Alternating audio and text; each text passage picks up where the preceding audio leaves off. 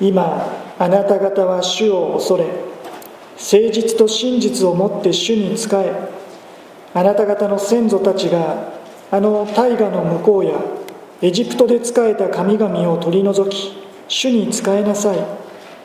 主に仕えることが不満ならあの大河の向こうにいたあなた方の先祖が仕えた神々でも今あなた方が住んでいる地のアモリ人の神々でもあなた方が仕えようと思うものを今日選ぶがよい。ただし私と私の家は主に仕える。民は答えた。私たちが主を捨てて他の神々に仕えるなど絶対にありえないことです。私たちの神主は私たちと私たちの先祖たちをエジプトの地奴隷の家から導き上られた方。そして私たちの目の前であの数々の大きな印を行い私たちが進んだ全ての道でまた私たちが通ったあらゆる民の中で私たちを守ってくださった方だからです。主はあらゆる民をこの地に住んでいたアモリ人を私たちの前から追い払われました。私たちもまた主に仕えます。このお方が私たちの神だからです。ヨシアは民に言った。あなた方は主に仕えることはできない。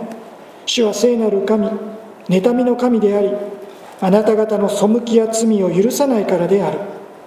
あなた方が主を捨てて異国の神々に仕えるならあなた方を幸せにした後でも主は翻ってあなた方に災いを下しあなた方を滅ぼし尽くす。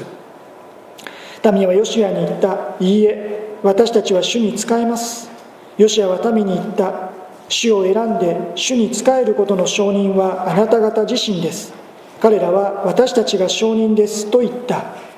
今あなた方の中にある異国の神々を取り除きイスラエルの神主に心を傾けなさい。民はヨシアに言った。私たちの神主に仕え主の御声に聞き従います。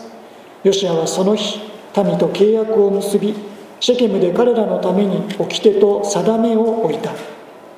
ヨシアはこれらの言葉を神の見教えの書に記し大きな石を取り主の聖女にある樫の木の下に立てた。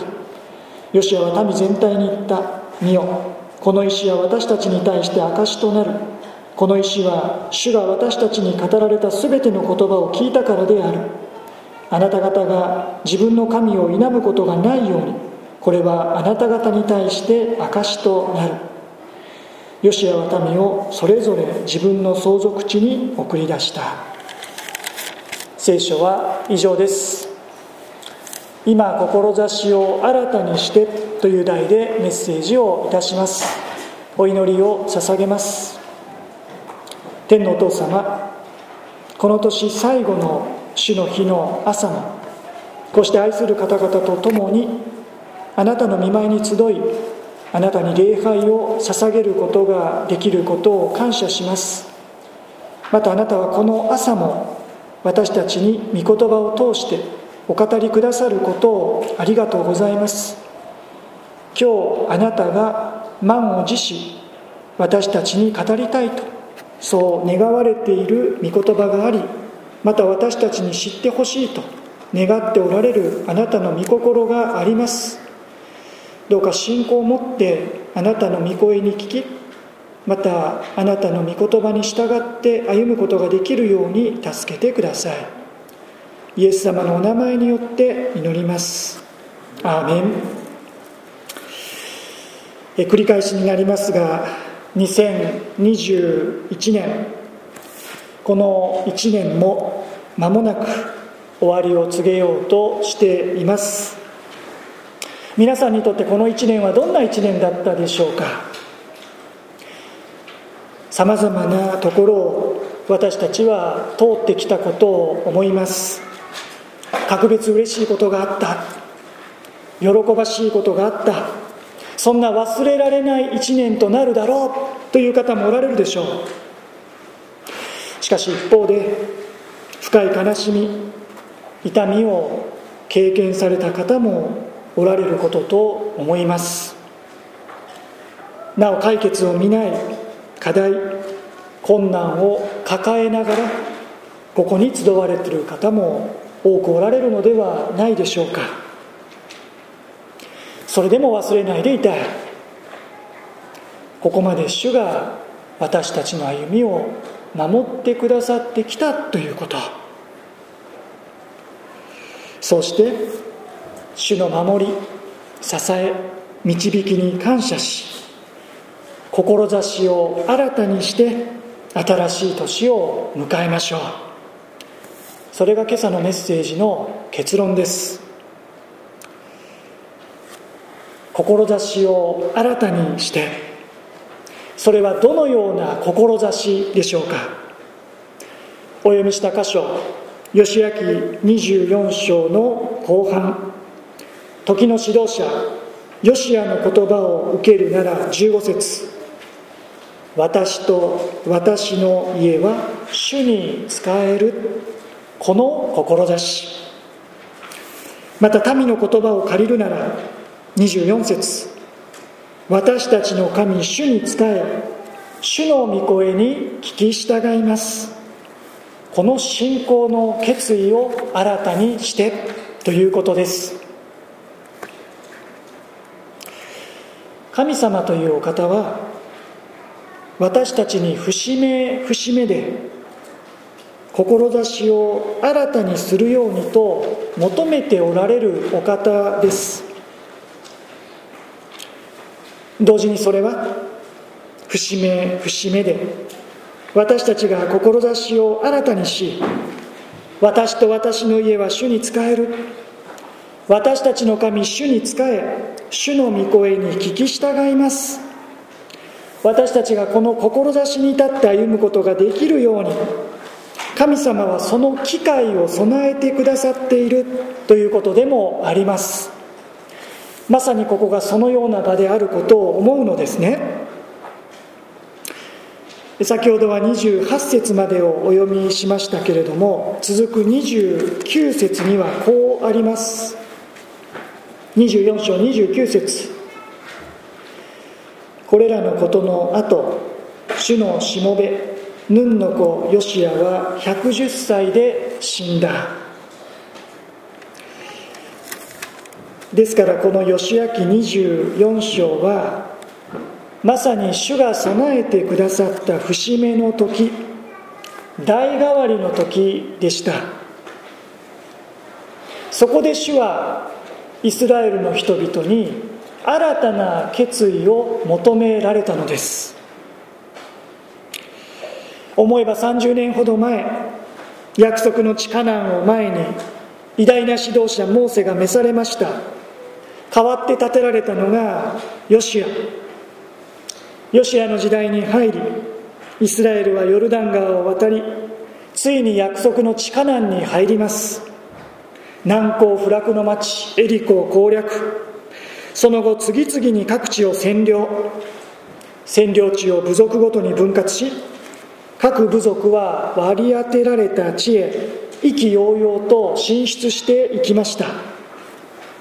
義明を見ていきますと21章43節から45節。一つのまとめのような言葉が記されています。ページを戻せる方は少しページを戻っていただき義明の21章43節から45節をご覧ください。お読みします。21章の43節から45節。主はイスラエルの父祖たちに与えると誓った地を全てイスラエルに与えられた。彼らはそれを占領しそこに住んだ。主は彼らの父祖たちに誓ったように周囲の者から守って彼らに安息を与えられた。全ての敵の中にも一人として彼らの前に立ちはだかる者はいなかった。主は全ての敵を彼らの手に渡された。主がイスラエルの家に告げられた良いことは一つもたがわず全て実現した。主がこのような恵みを約束の通りイスラエルになしてくださった。ですから24章に戻っていただき14節でヨシアが今あなた方は主を恐れ誠実と真実をもって主に仕えあなた方の先祖たちがあの大河の向こうやエジプトで仕えた神々を取り除き主に仕えなさいとこう強く勧めたのはひとえにここに至る主の恵みと真実に対する当然の応答を求めてのことだったわけです。主がよくしてくださったことを忘れず神様が私たちに誠実の限りを尽くしてくださったように私たちの主私たちも主の前に誠実を尽くすと。それは当然のこと。それにしても続く15節の表現には何やらトゲを感じます。15節。主に仕えることが不満ならあの大河の向こうにいたあなた方の先祖が仕えた神々でも今あなた方が住んでいる地のアモリ人の神々でもあなた方が使えようと思うものを今日選ぶがよい。この言い方。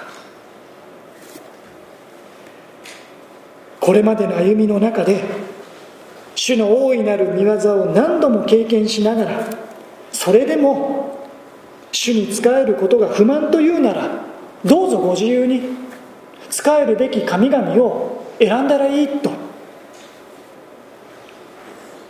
かつてアブラハムの父テラの時代まで先祖たちが仕えていたユーフラテスの他の神々でもこの地の先住民たちが拝んでいる偶像の神々でもあなた方が使えようと思うものを今日選ぶがよい。新海訳第3版まではここに「どれでも」と加わっていましたね。もうどれでも今日選ぶがよい。もちろんこう語るヨシアは彼らが他の神々を選び取ることを願っていたわけでもなければ偶像の神々に仕えるという選択肢を積極的に提示したわけでもありません。神は唯一の神です。他に神はいません。彼らには他に選択肢があるわけではない。他に仕えるべき神々はいません。これを大前提としながらもどれでも今日選ぶがよい。それはこれはあなた方自身が選ぶことだ。あなた方が各自が自覚的に決めることなんだと。他の人の言いなりではない。右に習えではない。隣に座っている人の顔色を伺うのでもない。親が信じているからでもない。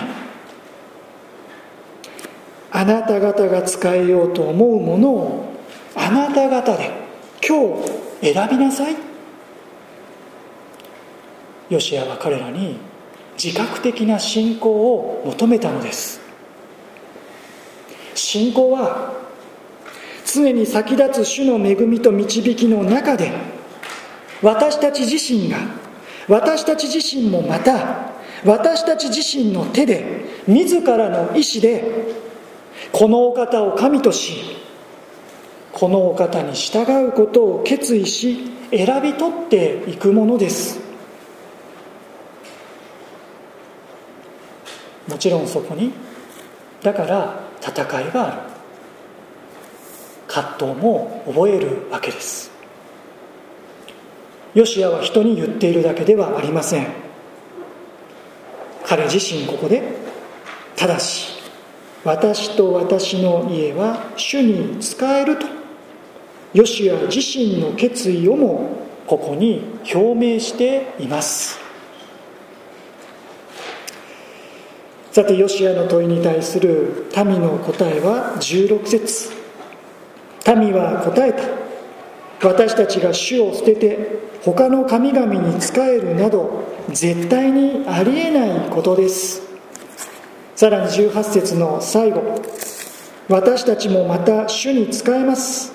このお方が私たちの神だからです。彼らなりの誠心誠意精一杯の告白です。ところが続く19節から20節を見ますとヨシアはこう言うのです。19節から20節。ヨシアは民に言った。あなた方は主に仕えることはできない。主は聖なる神妬みの神でありあなた方の背きや罪を許さないからである。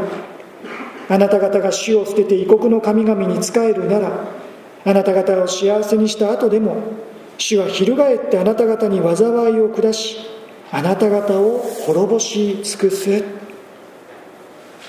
誠心誠意主に従いますと民は告白したにもかかわらずヨシアは間髪入れずこれを否定し突き返した。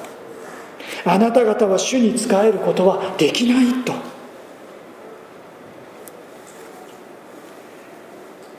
どうしてヨシアはこういうことを言ったんでしょうか。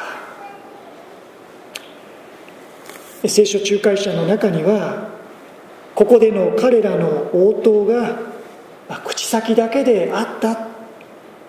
彼らの告白は実際に異教の神々を取り除くといった行動を伴うことのない薄っぺらで現実味のないものだったのではないかとそのような理解があります。要は彼らの告白にはリアリティが感じられなかったということでしょうか。言い換えればヨシアはここで彼らの本気度覚悟のほどを確認しようとしたとそう言えるのではないかとも思います。あえて否定することであえてこのあと2度3度と確認させることでその思いは本気か変わらないか覚悟は大丈夫かそうヨシアはイスラエルの民にその思いのほどを確認し続けたということなのでしょうか。仲介者の言う通り彼らの言葉は口先だけのものであったのでヨシアはそこに不安を感じたということなのでしょうか。そういうこともあったのかもしれませんね。しかしそれだけではなかったと思います。いやむしろヨシアがイスラエルの民の精一杯の告白に対してあなた方は主に仕えることはできないと厳しい言葉を投げかけた最も大きな理由はかつて主ご自身がそのように語っておられたからだと思います。それは約束の地を前にモーセが召される前のことでした。主はモーセを通してこう言われていたのです。新明記の31章16節から18節。義明の前が新明記です。ページを戻れる方は少しページを戻っていただき義明の前新明記をお開きください。31章。16節から18節。私の方で読みます。新明記31章の16節から18節。主はモーセに言われた「見よあなたは間もなく先祖と共に眠りにつこうとしている。この民は入っていこうとしている地の異国の神々をしたい自分たちのうちで淫行を行い私を捨てて私がこの民と結んだ私の契約を破る。その日私の怒りはこの民に対して燃え上がり私も彼らを捨て私の顔を彼らから隠す。彼らが焼き尽くされ多くの災いと苦難が彼らに降りかかると。その日この民はこれらの災いが私たちに降りかかるのは私たちのうちに私たちの神がおられないからではないかという。私はその日彼らが行った全ての悪のゆえに必ず私の顔を隠す。彼らが他の神々の方に向かったからである。飛んで同じ31章の23節。それから主はヌンの子ヨシュアに命じられた。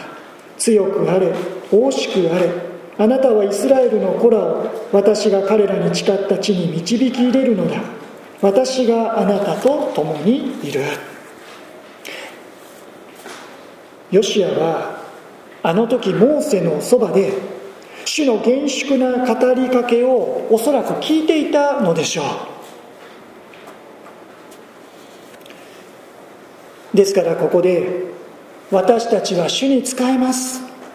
民の誠心誠意その告白に対しあなた方は主に仕えることができないとヨシアが否定したのは民の告白にリアリティを感じなかったから不十分な思いがあったからそんな人間的な感覚や判断以上に主が前もってこのように言われていた。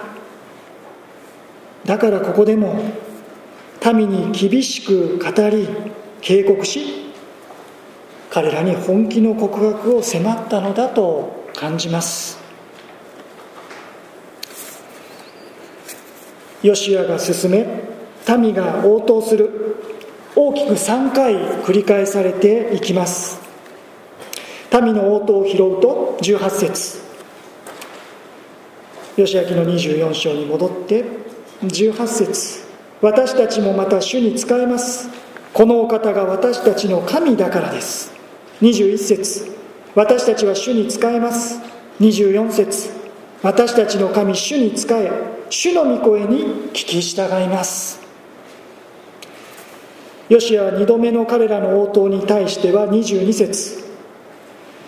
主を選んで主に仕えることの承認はあなた方自身ですと語り3度目の決意表明に対しては25節。ヨシアはその日民と契約を結びシェケムで彼らのために彼らのために掟と定めを置いた。さらに26節。ヨシアはこれらの言葉を神の見教えの書に記し大きな石を取り主の聖女にある樫の木の下に建てた。特に旧約聖書では石を建ててあるいは石を積み上げて主の御業の記念とする主への誓いの証とするこうしたことがしばしば行われていました。それにしてもそれにしても二度三度と問いそしてあなた方が証人だ。今度は石を立てて。この石があなた方の告白を聞いたともう何とかして何としてでももうありとあらゆる手段を講じてでもこの時の民の決心決意が一過性のものに終わってしまうことがないようにもう何とかして彼らをつなぎ止めたい。そんなヨシアの強い思いがこの時のヨシアの言葉行動からひしひしと伝わってきます。これが自分にできる最後の務めだと言わんばかりです。ここまでヨシアがもう何とかして何としてでもこの決意に彼らが立ち続けることができるように念押ししたのはなぜでしょうか？それは先ほども触れたように守護自身がその難しいことを前もって宣告されていたからでしょう。加えてヨシュア自身が誰よりもその厳しさを実感してきたからだと想像します。約束の地を前にカレブ以外約束の地に入った仲間たちは一人もいませんでした。この厳粛な事実。またこのカナンの地にももうそこかしこに偶像があふれ返っている。先住民たちはその偶像を熱心に拝んでいる。気を抜けばすぐさまそこに引きずり込まれていく。そんな誘惑が渦巻いている。ヨシアもこの30年間肌で感じ続けてきた。それは本当に激しい戦いなんだと。厳しい道のりなんだと。人事としてではなく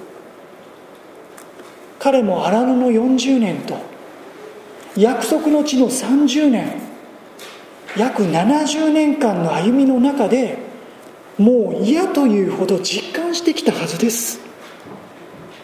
だから繰り返し繰り返し何度でも何度でも彼は自分に言い聞かせるように民に言い聞かせる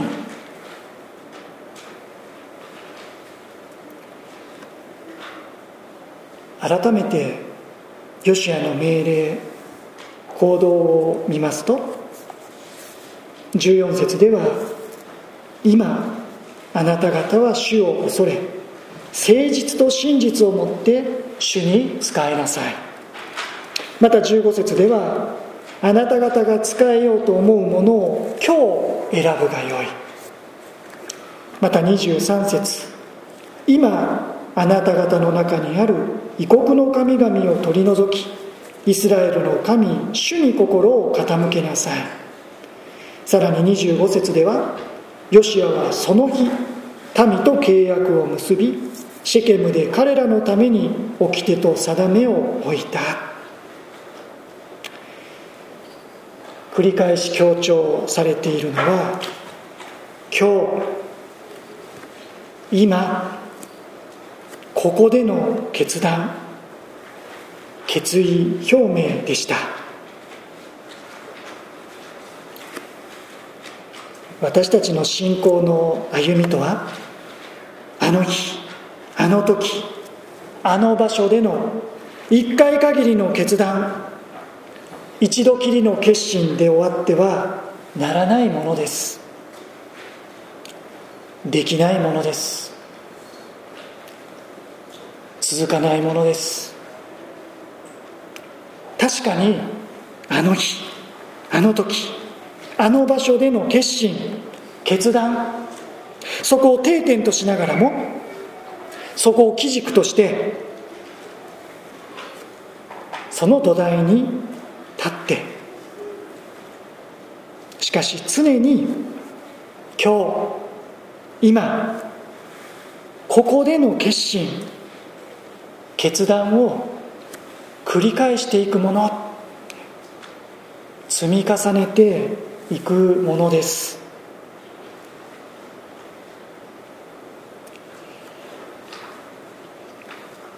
今朝私たちは今年52回目の主の日を迎えました。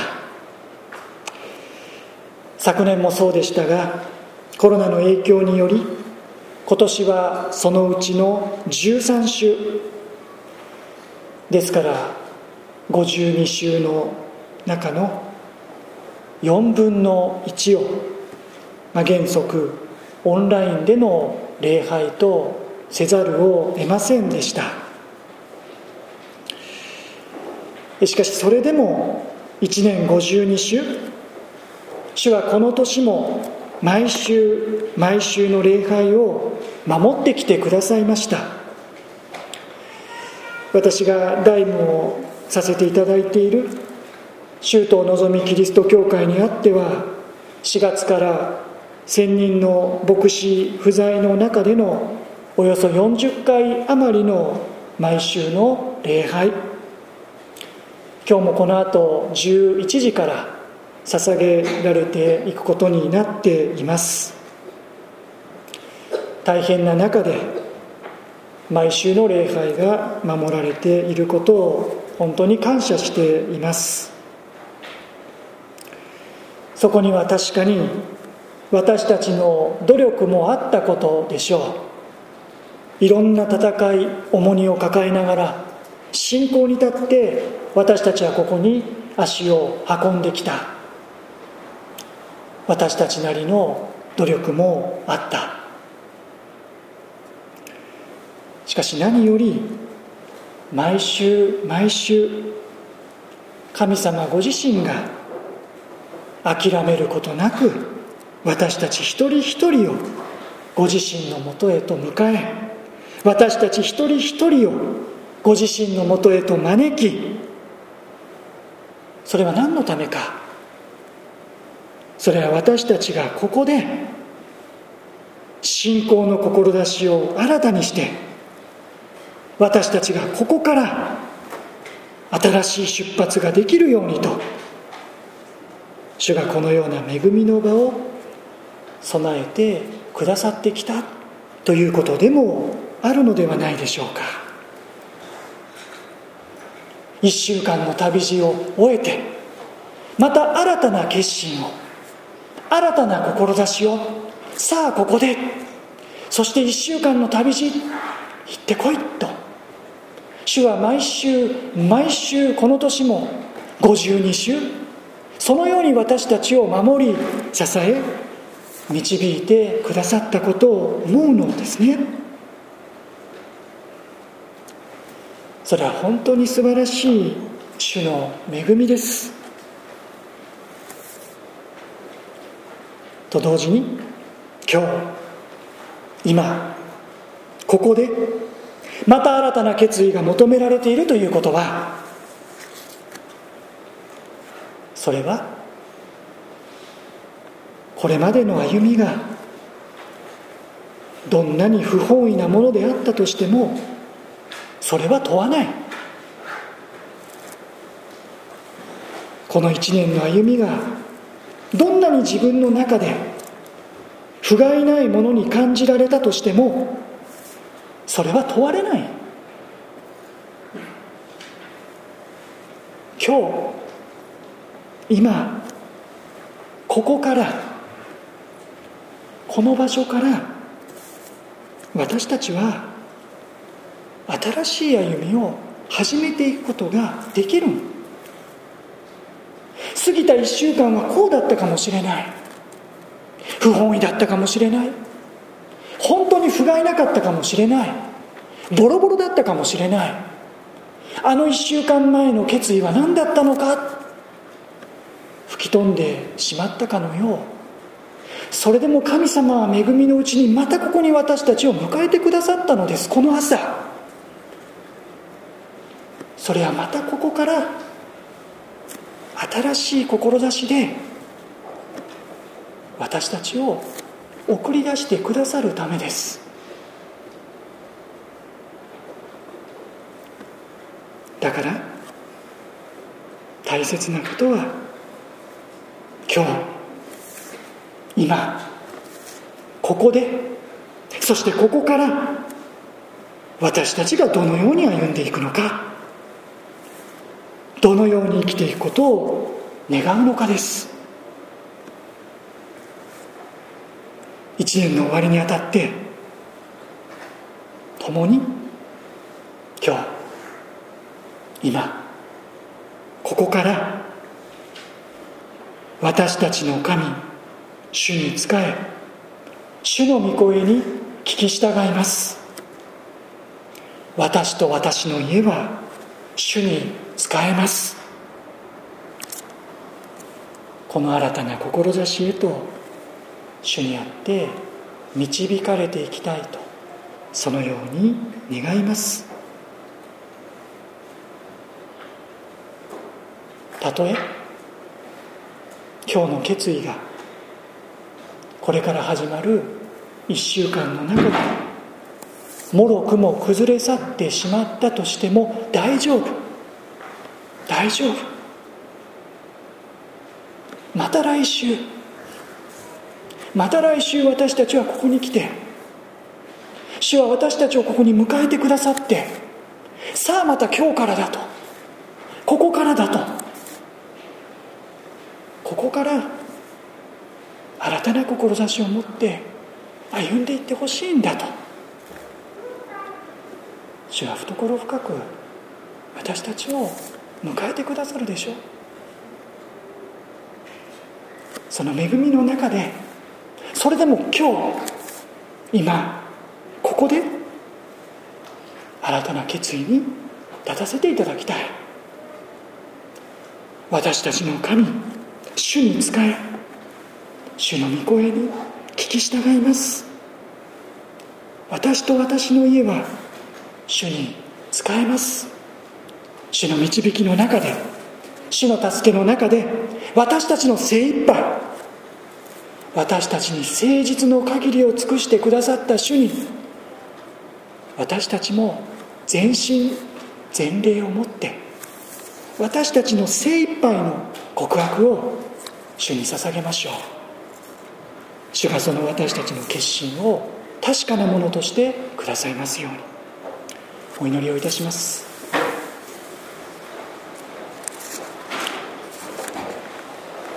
今あなた方は主を恐れ誠実と真実をもって主に仕え主に従いなさい。天のお父様この1年間の歩みを振り返りまた新しい年へと踏み出していく。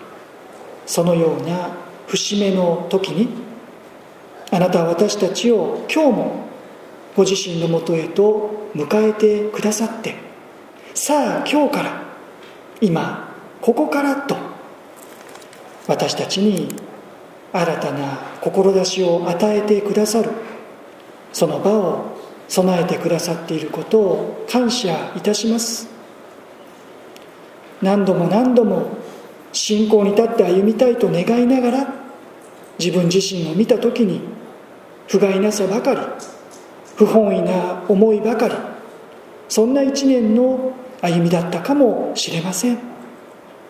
しかしそのことを全てご存知の上ででもここからだよとまた新しい志に立って歩めばいいんだよとあなたが私たちを押し出してくださることをありがとうございます。また無理かもしれません。またくじけてしまうかもしれませんがそれでも何度も何度もやり直し出直し志を新たにしてあなたと共に歩みたいとそのように願います。またそのような願いを私たちのうちにこの朝新しくしてください。誠心誠意の私たちの告白に主が答えてくださいますように。お一人お一人の心の内にある祈り願いその決意に合わせて私たちの救い主イエス様の皆によって祈ります。アーメン。